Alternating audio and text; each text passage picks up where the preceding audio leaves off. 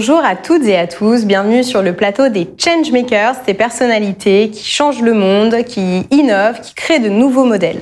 Aujourd'hui, je suis ravie eh bien, d'être en compagnie de Annie Lichner, qui est euh, la fondatrice de la Brigade du Web et de My euh, Digital Week. Bienvenue Annie.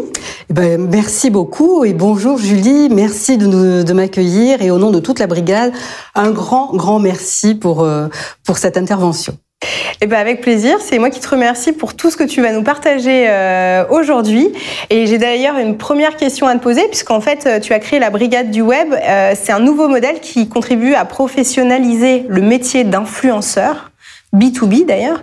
Est-ce que tu peux m'expliquer et expliquer à toutes les personnes qui nous écoutent eh bien, ce qu'est un influenceur B2B C'est pas très compliqué. Mais par contre, c'est important de le signaler, ça n'a rien à voir avec un influenceur B2C. Pourquoi? Parce qu'un influenceur qui va travailler pour les entreprises, c'est plutôt un expert. Il a une, il a pignon sur rue parce que il a déjà euh, mis en place un certain nombre de contenus, etc. Et on le respecte pour ça. Donc, euh, on demande à un influenceur B2B, d'une part, d'être un expert, mais aussi d'être authentique, d'être honnête et euh, bien entendu d'être à la pointe de son secteur d'activité.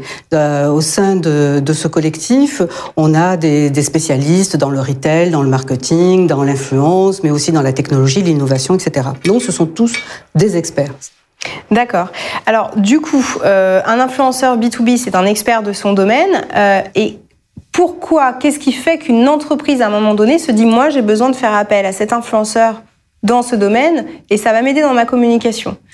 Bien, parce que déjà, d'une part, comme c'est un, un, expert, elle va faire appel à cet influenceur pour pousser, pour amplifier un message, un événement, du contenu, ça peut être une tribune, ça peut être un white paper, et ça va permettre de donner un socle d'authenticité. Elle va s'appuyer sur euh, cette, euh, ce professionnalisme quelque part, ce qui est un peu différent dans le, dans le B2C, où, ça va être plus jugé sur la personnalité de l'influenceur. Là, il va être jugé sur son expertise.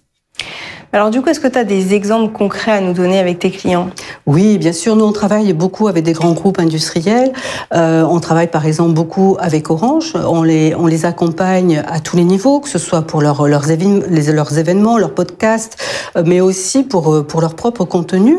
Et l'idée, à chaque fois, suivant la thématique, il va y avoir un influenceur qui va les aider, les accompagner à partir de son propre compte personnel, par exemple sur Twitter, etc., les faire monter en visibilité. Voilà. Et le fait que cet influenceur ait cette expertise, etc., ça va donner beaucoup plus de, d'abord, on va parler plus de confiance on va, on va faire confiance à cette, à la marque aussi, puisqu'elle utilise entre guillemets cet, cet expert, et du coup, ça va engager derrière la communauté. Voilà. Oui, parce que pendant des années, les marques ont communiqué d'elles-mêmes leurs propres messages et finalement, on peut se dire, il y a du bullshit derrière. Euh, est-ce que vraiment euh, ils sont experts du secteur Est-ce que vraiment, voilà.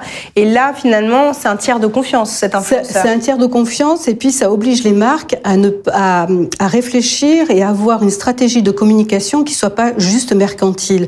Parce que l'influenceur en B2B, euh, il y va de, sa, de son propre nom.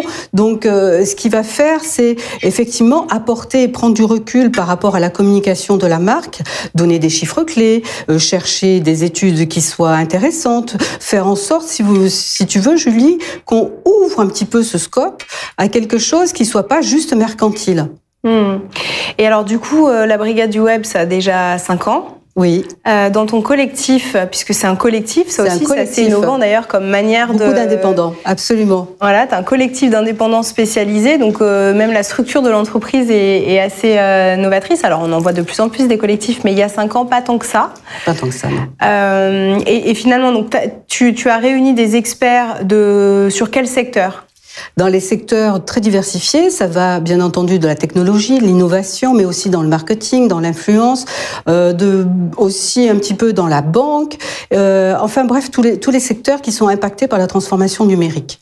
Et ils ont quel profil tes influenceurs? Ils viennent euh, de quel Ils viennent. Alors il y a quelques journalistes, mais mmh. il y a aussi des gens qui font beaucoup de formations. Il y a des community managers. Mmh. Il y a euh, aussi bah, des, des, experts, des auteurs. Des il y a, il y a un peu de tout et il y a beaucoup de freelance, effectivement.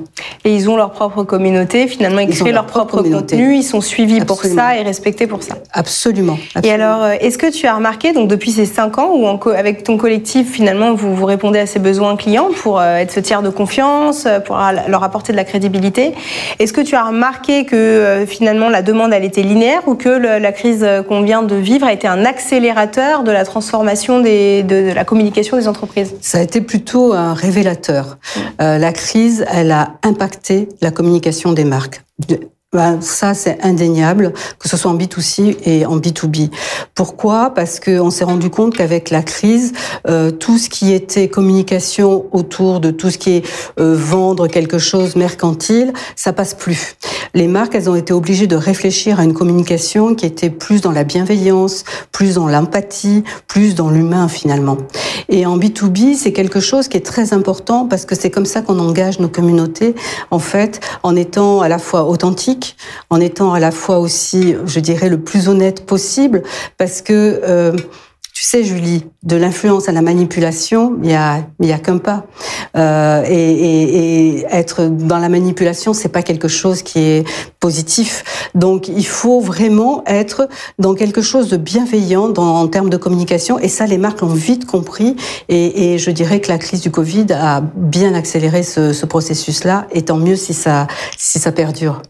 Oui, c'est important ce que tu dis. Moi, ce que j'entends et, que je vois euh, et qui est vrai pour toutes les entreprises finalement, c'est qu'aujourd'hui, on ne communique plus, on engage des communautés, on s'engage avec ces communautés, on est dans une relation de partenaire. C'est ça. plus euh, dans une communication descendante. Euh, et pour ça, il faut apporter un crédit confiance et, et on peut pas le faire seul en fait. On peut pas le faire seul. Il faut apporter un crédit de confiance et d'authenticité. Mm. Euh, ça marche pas si on n'est pas authentique. Euh, donc euh, c'est le focus sur lequel ben, moi je suis contente d'avoir ce collectif qui avec lesquels on partage ces mêmes valeurs. Et alors du coup, Annie, est-ce que tu as une actu avec la brigade du web à nous partager? Eh ben, tu tombes bien, Julie, parce que justement, on va communiquer prochainement sur une charte qu'on est en train de mettre en place, à savoir une influence plus éthique, plus responsable. Alors, bah, ça m'intéresse. C'est quoi une influence plus éthique et plus responsable? C'est-à-dire que les influenceurs, ils se doivent d'être authentiques. On ne doit pas tricher. Il y a, on a de tout aussi. Euh, il y a aussi d'autres influenceurs dans le B2B, etc. Nous, on se fait, euh, je dirais, un levier euh, positif de se dire on est authentique, on est comme on est. Il faut nous accepter. D'ailleurs, la plupart du temps, dans les deals avec les clients, etc., c'est l'influenceur qui choisit le client et pas le contraire. Hmm. D'accord? Et donc, je mets le point fort sur l'authenticité, l'honnêteté, la loyauté et la bienveillance avec à la fois nos clients qui sont même pas considérés comme des clients, mais comme des partenaires.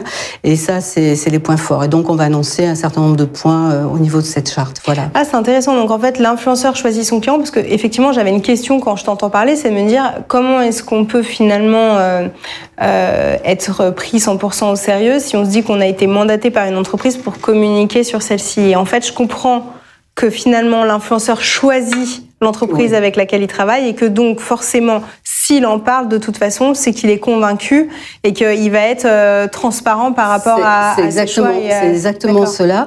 Et euh, de toi à moi, Julie, il nous arrive souvent de dire non. Non à des, à des prospects, non même à nos clients, parce que c'est pas dans nos valeurs. Ouais. Et on voilà et ça ça pourra pas matcher. Donc euh, on essaye de rester vraiment droit dans nos bottes. Et donc oui effectivement c'est l'influenceur qui va choisir si oui ou non il part sur sur une campagne etc.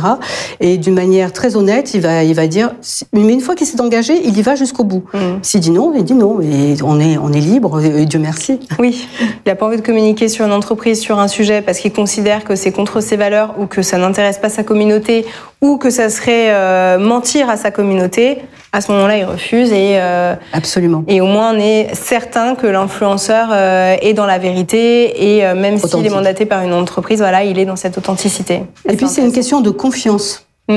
Euh, c'est un terme aussi qui est, qui est important pour nous, c'est-à-dire que euh, tu vois aujourd'hui on a un problème au niveau de l'influence, c'est que beaucoup de, de sociétés ou d'entreprises ou de marques vont regarder le nombre d'abonnés et puis en termes d'impression ce que ça va donner.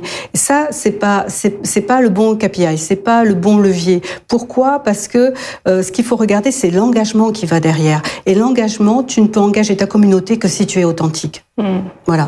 parfois, vaut mieux euh, faire des petits pas que vouloir avoir euh, la, qualité plutôt que la quantité. Exactement. Super. Eh ben, merci beaucoup euh, pour cette interview, toutes ces informations sur le métier d'influenceur en B2B. Et puis, bah, pour tous ceux qui nous ont écoutés, je vous invite à découvrir d'autres changemakers sur notre chaîne YouTube freelance.com ou à revoir ou écouter cette interview en podcast ou en vidéo. À bientôt et merci Annie. Merci Julie.